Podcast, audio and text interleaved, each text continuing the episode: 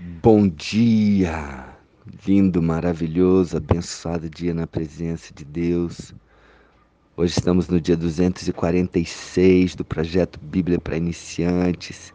Esse projeto que está no coração de Deus, que visa conhecer a vontade, conhecer a palavra dele para nós.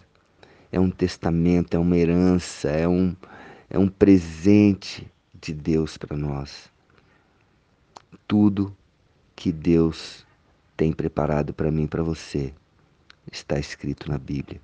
E esse é um projeto que visa conhecer toda essa palavra, todo esse desejo, esse, esse conhecimento de Deus. Deus nos criou. Então é importante que nós busquemos a Ele para entendermos qual é o nosso propósito, Existem duas formas de, de buscar o nosso propósito. Uma especulando nós mesmos e a outra pela revelação. Segundo o livro Uma Vida com Propósitos do Rick Warren, a melhor melhor maior forma de você conseguir isso é através da revelação da palavra de Deus. Então vamos aqui e hoje vamos falar um pouco sobre isso também. Estamos aqui no capítulo 14. Eu até coloquei errado aí, capítulo 13, vou corrigir. Capítulo 14, versículos 10 a 16. E falando um pouco sobre ah, o começo né, da, das dores, a gente já falou para trás, e agora é, na, na Páscoa, né? Começou onde, aonde Jesus iria preparar a Páscoa, passar a Páscoa, um momento tão marcante na história da humanidade, né? que é a passagem, Páscoa, passagem, passagem da escravidão para a liberdade. Então vamos lá. Pacto da traição. Versículo 10 diz: E Judas Iscariotes, um dos doze, foi ter com os principais sacerdotes para lhes entregar Jesus. Eles, ouvindo, alegraram-se e lhe prometeram dinheiro. Nesse meio tempo, buscava ele, Judas, uma boa ocasião para o entregar. Então, ali, Judas tinha feito já um pacto com os sacerdotes para entregar Jesus. E no primeiro dia da festa dos pães asmos, quando se fazia o sacrifício do cordeiro pascal. Disseram-lhe seus discípulos: Onde queres que vamos fazer os preparativos para comeres a Páscoa? Olha, isso já era no primeiro dia, onde se fazia o sacrifício do cordeiro pascal. Que na verdade Jesus depois é, teve o título, inclusive, de Cordeiro Santo que tira o pecado do mundo, justamente por isso, né? porque foi sacrificado por nós. Então, eles estavam nesse primeiro dia né, da festa, era uma festa que, que levava alguns dias, tá certo? Então, ele enviou dois dos seus discípulos, não diz o nome aqui, dizendo-lhes: Ide à cidade, e vos sairá ao encontro um homem trazendo um cântaro de água. Ah, tá. Antes disso, eles perguntaram: Onde queres que vamos fazer preparativo, os preparativos para comeres a Páscoa? Aonde queres? Então eles perguntaram para Jesus algo. Então enviou dois de seus discípulos dizendo. Aí Jesus disse, deu a, a, a resposta, deu a orientação, o direcionamento. Ide à cidade e vos sairá ao encontro um homem trazendo um cântaro de água. Segui-o e dizei ao dono da casa onde ele entrar, que o mestre pergunta: Onde é o meu aposento, no qual hei de comer a Páscoa com os meus discípulos? E ele vos mostra mostrará um espaço, um espaçoso cenáculo mobiliado e pronto, e ali fazei os preparativos. E saíram, pois, os discípulos e foram à cidade, achando tudo como Jesus lhes tinha dito, prepararam a Páscoa. O que, que nós podemos aprender com essa passagem?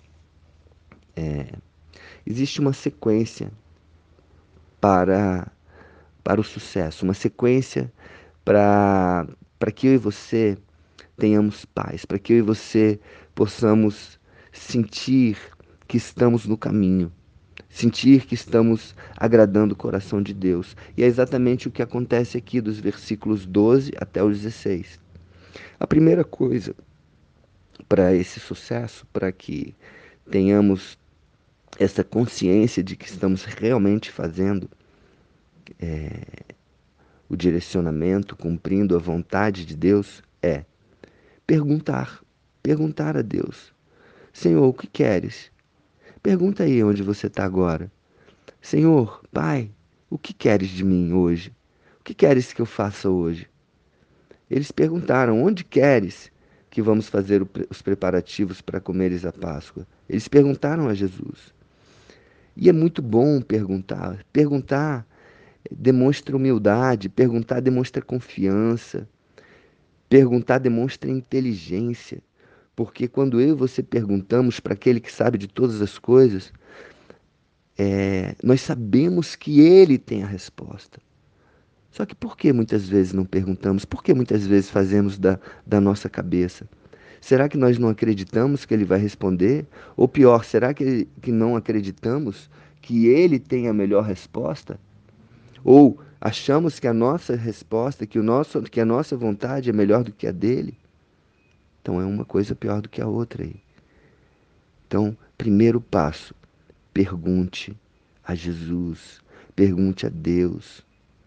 Deixe o Espírito Santo responder, falar. Deixe ele direcionar. Jesus, quando partiu, falou: Eu não vou, vou, deixar vocês órfãos, eu vou deixar o Espírito Santo Consolador, ele vai direcionar. É como o vento que você não sente, mas que você não vê, mas que você sente, que te direciona, vai te direcionar. Então, é uma sequência. Pergunte. Segundo, ouça a resposta. Porque Jesus sabe de tudo. Olha só a resposta de Jesus aqui. Ide à cidade e vos sairá ao encontro um homem trazendo um cântaro, ele já sabe o que vai acontecer. Vai, ó, tem um homem ali. Segui-o dizer ao dono da casa onde aonde ele entrar, da casa onde ele entrar, que o mestre pergunta: onde é o meu aposento? Então pergunta para esse homem que Jesus está falando: olha, esse homem vai saber, ele vai mostrar um espaço. Então Jesus já sabe de tudo. E nesse espaço ali vocês vão fazer os preparativos. Então, seguir as orientações, os direcionamentos de Deus. Em terceiro lugar, obedecer. Depois que eles acharam tudo como Jesus lhe tinha dito, e sempre vai ser assim. Vai ser sempre como Jesus diz, vai ser sempre como Deus fala, porque Ele sabe de todas as coisas. Ele sabe, Ele é onipotente, onisciente, onipresente. Em terceiro lugar, obedecer. E eles fizeram. No finalzinho aqui do versículo 16 fala: E fizeram e prepararam a Páscoa. Fizeram tudo conforme Jesus tinha falado. Perguntaram, foram lá e seguiram todos os direcionamentos. Isso dá uma sorte. Quando eu e você cumprimos a vontade, cumprimos o direcionamento, obedecemos a Deus, a nossa vida anda para frente, vai prosperando, prosperando, prosperando, prosperando. Então, por que ser cabeça dura? Por que fazer do seu jeito? Ah, não, eu vou fazer do meu jeito. Se der errado, eu assumo a responsabilidade. Isso é idiotice. Eu já agi assim. Dá ruim. não dá certo. Acredite. Deus quer o melhor para mim e para você. E Ele sabe o que é o melhor para mim e para você. Então, por que não perguntar a Ele? Pergunta: O que queres de mim, Senhor? que queres de mim hoje? O que queres que eu faça hoje, Senhor? E Ele vai orientar, Ele vai usar pessoas, Ele vai falar voz audível se for necessário, Ele vai falar de um jeito ou de outro, Ele vai mostrar para você. E aí, meu amigo, siga o direcionamento, obedeça, que a sua vida vai para frente. Amém? Um beijo no coração, que Deus abençoe, que eu e você possamos perguntar ouvir a voz de Deus e obedecer. E aí, um dia maravilhoso e abençoado na presença de Deus para você. Amém? Um beijo no coração.